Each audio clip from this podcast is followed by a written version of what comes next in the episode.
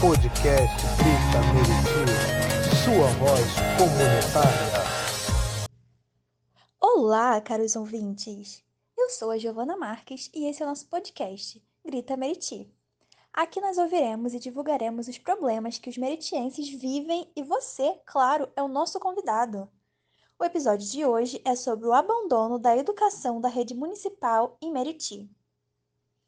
Bom, a educação em São João de Meriti está assim completamente largada às traças. Muitas crianças vêm sofrendo com o descaso que a prefeitura meritiense está dando a elas.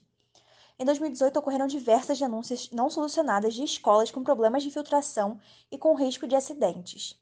Os exemplos são a Escola Francisca Jeremias e o Colégio Estadual Professor Lourenço, que depois de uma chuva forte acabou tendo o seu telhado caído e os alunos foram transferidos. O colégio acabou virando um depósito de lixo que não foi reformado.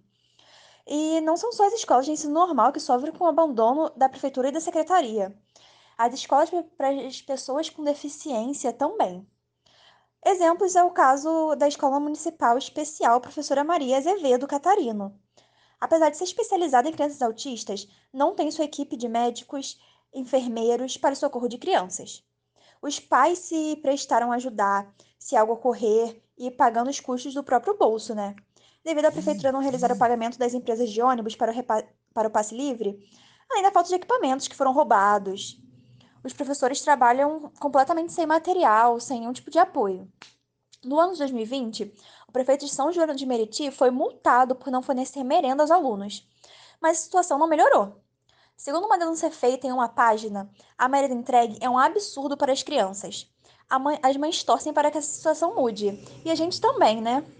Bom, a gente fica por aqui e até o próximo programa na semana que vem. Tchau!